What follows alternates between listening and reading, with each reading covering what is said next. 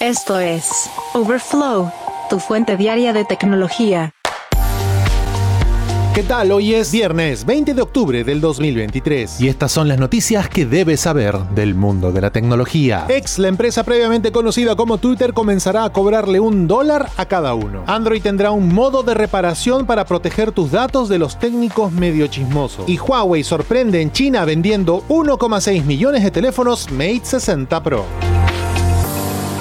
Pero antes, el soporte multicuenta de WhatsApp ya está disponible. WhatsApp ha entendido que la conectividad dual SIM generalizada en teléfonos Android permite que la mayoría de usuarios prefiera tener cuentas separadas en el servicio de mensajería. Sin embargo, hasta el momento, la empresa propiedad de Meta solo admite una cuenta por instalación de aplicación, una limitación importante que ha llevado a que soluciones como la clonación de aplicaciones ganen popularidad. Incluso, algunos usuarios llevan hasta dos teléfonos para usar dos cuentas independientes. Ahora, esto tiene solución y se agrega finalmente un soporte para múltiples cuentas. Ha sido el CEO de Meta, Mark Zuckerberg, quien anunció que pronto podrás iniciar sesión en dos cuentas separadas de WhatsApp en tu teléfono sin hacks ni soluciones alternativas. Para configurar la segunda cuenta vas a necesitar un teléfono con conectividad SIM dual, ya que no puedes iniciar sesión sin ingresar el código de verificación único del segundo número. Sin embargo, quitar la segunda tarjeta SIM después de eso no va a cerrar la sesión. Así podrás tener configuraciones de privacidad y notificaciones separadas para dos perfiles, lo que facilita la distinción entre ellos. Ahora, la opción para iniciar sesión en un perfil secundario se puede encontrar en la configuración de WhatsApp tocando la flecha hacia abajo junto a tu nombre. Luego seleccionas agregar cuenta en el cuadro de diálogo que aparece. Las notificaciones de las dos cuentas de WhatsApp mencionarán el número de teléfono al principio. De esa manera siempre sabrás en qué cuenta se recibió el mensaje. Ambos perfiles tendrán acceso a libreta de contactos, documentos y archivos multimedia. Sin embargo, no se van a compartir estos datos entre las dos cuentas de WhatsApp y esto incluye las conversaciones. Todos estarán separados y con cifrado de extremo a extremo habilitado para todos los chats con seguridad total. Esto llega pocos días después de que la plataforma implementara la compatibilidad con Passkeys en Android. Esto reemplaza la autenticación basada en SMS, lo que permite verificar la identidad mediante huella dactilar, desbloqueo facial o el propio bloqueo de pantalla en el dispositivo para una experiencia de inicio de sesión sin contraseña.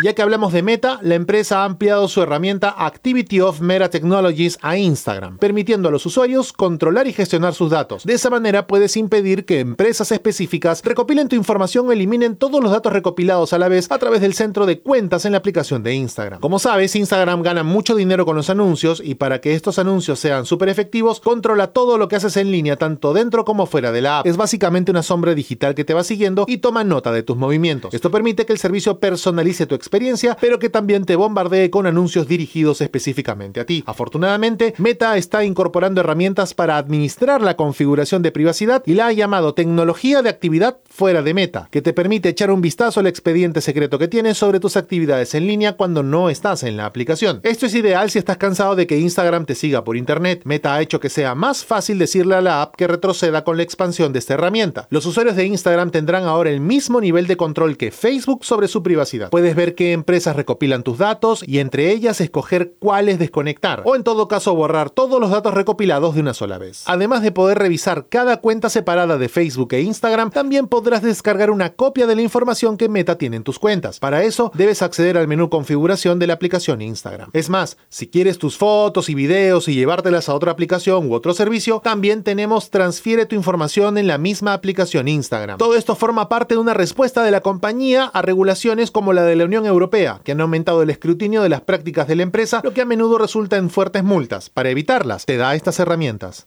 Y atención con Huawei, una firma de investigación ha señalado que la gigante china ha vendido 1,6 millones de sus teléfonos Mate 60 Pro en tan solo 6 semanas. De ese número, la cuarta parte se vendió en las últimas dos semanas, el mismo periodo en el que Apple lanzó el iPhone 15 en Asia. En los primeros 17 días, las ventas del iPhone 15 cayeron un 4,5% en comparación con el iPhone 14 de acuerdo con Counterpoint Research, aunque no mencionaron cifras específicas. Huawei hizo un lanzamiento sorpresa de su nuevo teléfono premium Mate 60 Pro a finales de agosto, que de acuerdo con muchos analistas utiliza un chip de fabricación nacional y marca un gran avance frente a años de sanciones tecnológicas estadounidenses contra la compañía. El teléfono ha tenido gran demanda y las existencias disponibles se compran rápidamente tan pronto llega a las vitrinas, creando la apariencia de una indisponibilidad perpetua, de acuerdo con analistas seniors de Counterpoint. El mercado mundial de teléfonos inteligentes se contrajo un 8%, su nivel más bajo en un tercer trimestre en una década debido a la moderada demanda de las principales marcas. Huawei, su antigua unidad Honor y Transsion Group fueron las únicas marcas que registraron un crecimiento interanual en ese periodo. En China, los envíos de teléfonos inteligentes en agosto se mantuvieron prácticamente estables, aumentando en 0.03% interanual hasta llegar a 18,9 millones de teléfonos, de acuerdo con la Academia de Información y Comunicaciones de China.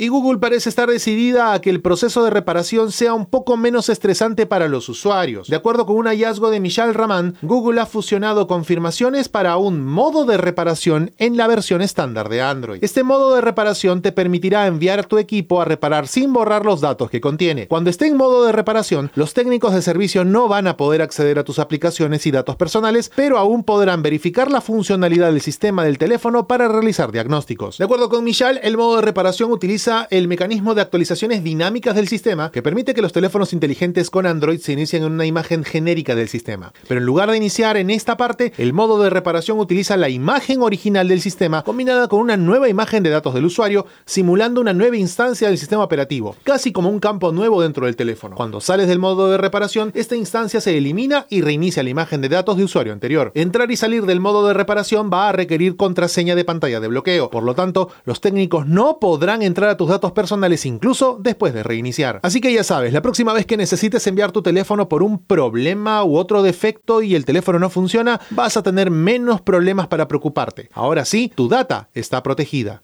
La que no genera mucho nivel de protección es X, la plataforma anteriormente conocida como Twitter, comenzará a cobrar a los nuevos usuarios un dólar al año para acceder a funciones claves, incluyendo la capacidad de tuitear, responder y citar. La empresa comenzará a cobrar la tarifa la próxima semana a los usuarios nuevos en Nueva Zelanda y Filipinas, marcando uno de los cambios más significativos en la plataforma de redes sociales desde que su actual dueño, Elon Musk, adquirió la compañía hace casi un año. En declaración publicada poco después de que Fortune informara la noticia del plan de un dólar, la cuenta de X confirmó los detalles y describió la medida como una forma de frenar la prevalencia de bots y spam en la plataforma en lugar de un esfuerzo para ganar dinero. Esta nueva prueba se desarrolló para reforzar esfuerzos exitosos y reducir el spam, la manipulación de la plataforma y la actividad de bots, al tiempo que se equilibra la accesibilidad del sitio con la pequeña tarifa. No es un generador de ganancias, mencionó X. El cargo anual de un dólar, sin embargo, es solo para usuarios nuevos y no se aplica a los ya existentes. En verdad no se sabe si el plan de pago se va a ampliar a otros usuarios o a otros países, ni tampoco un cronograma. El programa también es diferente de X Premium, que ofrece funciones adicionales como deshacer tweet y editar publicaciones por 8 dólares al mes. A pesar de la modesta suma, la tarifa de un dólar para acceder a funciones básicas marca un cambio importante para el servicio de redes sociales, que ha sido de uso gratuito desde su debut como Twitter en 2006. X también publicó esta semana los términos y condiciones de este nuevo servicio, bautizado como Not a Bot, describiendo el plan para un servicio de suscripción paga que brinda a usuarios ciertas habilidades en la plataforma, como publicar contenido e interactuar con otros usuarios. De hecho, esta idea fue comentada por Elon Musk hace algunas semanas durante una conversación transmitida en vivo con el primer ministro israelí Benjamin Netanyahu el mes pasado. Musk mencionó en esa ocasión, es la única forma que se me ocurre de combatir vastos ejércitos de bots. Tras la pausa, ¿qué ocurre en 2023 con la neutralidad de la red? Overflow, tu fuente diaria de tecnología. Con la cantidad de servicios que estamos pagando actualmente, la idea de neutralidad de la red se ha borrado un poco. Y actualmente el concepto de no pagar adicional por lo que ya recibimos en la web se ha convertido casi en letra muerta. Eso no impide que funcionarios en los Estados Unidos empiecen a rescatar este concepto y comiencen a estructurar soluciones viables para devolvernos aquella Internet que nos permitía hacer muchas cosas. De hecho, la Comisión Federal de Comunicaciones votó hoy a favor de seguir adelante con un plan que restauraría las reglas de neutralidad de la red y la regulación de los proveedores de servicios de Internet por parte de operadores comunes. En una votación de 3 a 2, la FCC aprobó el aviso de reglamentación propuesta que busca comentarios públicos sobre el plan de regulación de banda ancha. El periodo de comentarios se abrirá oficialmente después de que se publique la propuesta en el registro federal, pero el expediente ya está activo y se puede descargar desde Internet. La propuesta reclasificaría la banda ancha como un servicio de telecomunicaciones, designación que le permite al FCC regular a los proveedores de Internet según las disposiciones de operador común del título 2 de la Ley de Comunicaciones. Básicamente es el mismo plan que se utilizó para prohibir a proveedores de Internet fijos y móviles bloquear o modificar el tráfico o dar prioridad a servicios web a cambio de un pago. Las reglas de neutralidad de la red de la era Barack Obama fueron eliminadas durante la presidencia de Trump cuando el entonces presidente Ajit Pai encabezó una derogación que reclasificó la banda ancha como un servicio de información, devolviéndola al régimen regulatorio menos estricto del título 1. La FCC Actual probablemente habría actuado mucho antes, pero hubo un empate 2-2 hasta el mes pasado, cuando el Senado confirmó a la candidata de Biden, Ana Gómez, para ocupar el puesto vacío. Es probable que la Comisión Federal de Comunicaciones finalice la elaboración de reglas, también es probable que la industria de la banda ancha demande a la Comisión Federal de Comunicaciones en un intento por anular la reglamentación. Geek Story. Un día como hoy, en la historia tech. Y un día como hoy, 20 de octubre pero del año 2004, se lanzó Ubuntu, el sistema operativo Linux que se ha convertido en una de las distros más populares del mundo. Esta fue creada por Mark Shuttleworth, un emprendedor sudafricano que quería crear una distribución de Linux que fuera fácil de usar y accesible para todos. El nombre Ubuntu proviene de la filosofía africana del mismo nombre que se centra en la importancia de la comunidad y la colaboración. Desde que se lanzó, Ubuntu ha ganado popularidad enorme entre los usuarios de Linux de todo el mundo. Es conocido por su facilidad de uso, amplia gama de software disponible y su fuerte comunidad de En sus 19 años de historia, Ubuntu ha logrado muchísimo. Es una distro de Linux madura y estable que es usada por millones de personas en todo el mundo. Además, ha contribuido al desarrollo de muchas aplicaciones de software libre populares hasta hoy.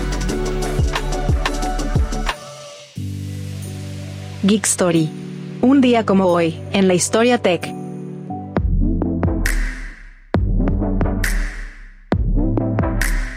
Hasta aquí la edición de Overflow de hoy, viernes 20 de octubre del 2023. Muchas gracias por acompañarnos. Recuerda suscribirte a este podcast para que a diario recibas notificaciones sobre las noticias tecnológicas más importantes del mundo. Gracias por escuchar a Overflow. Suscríbete para novedades diarias.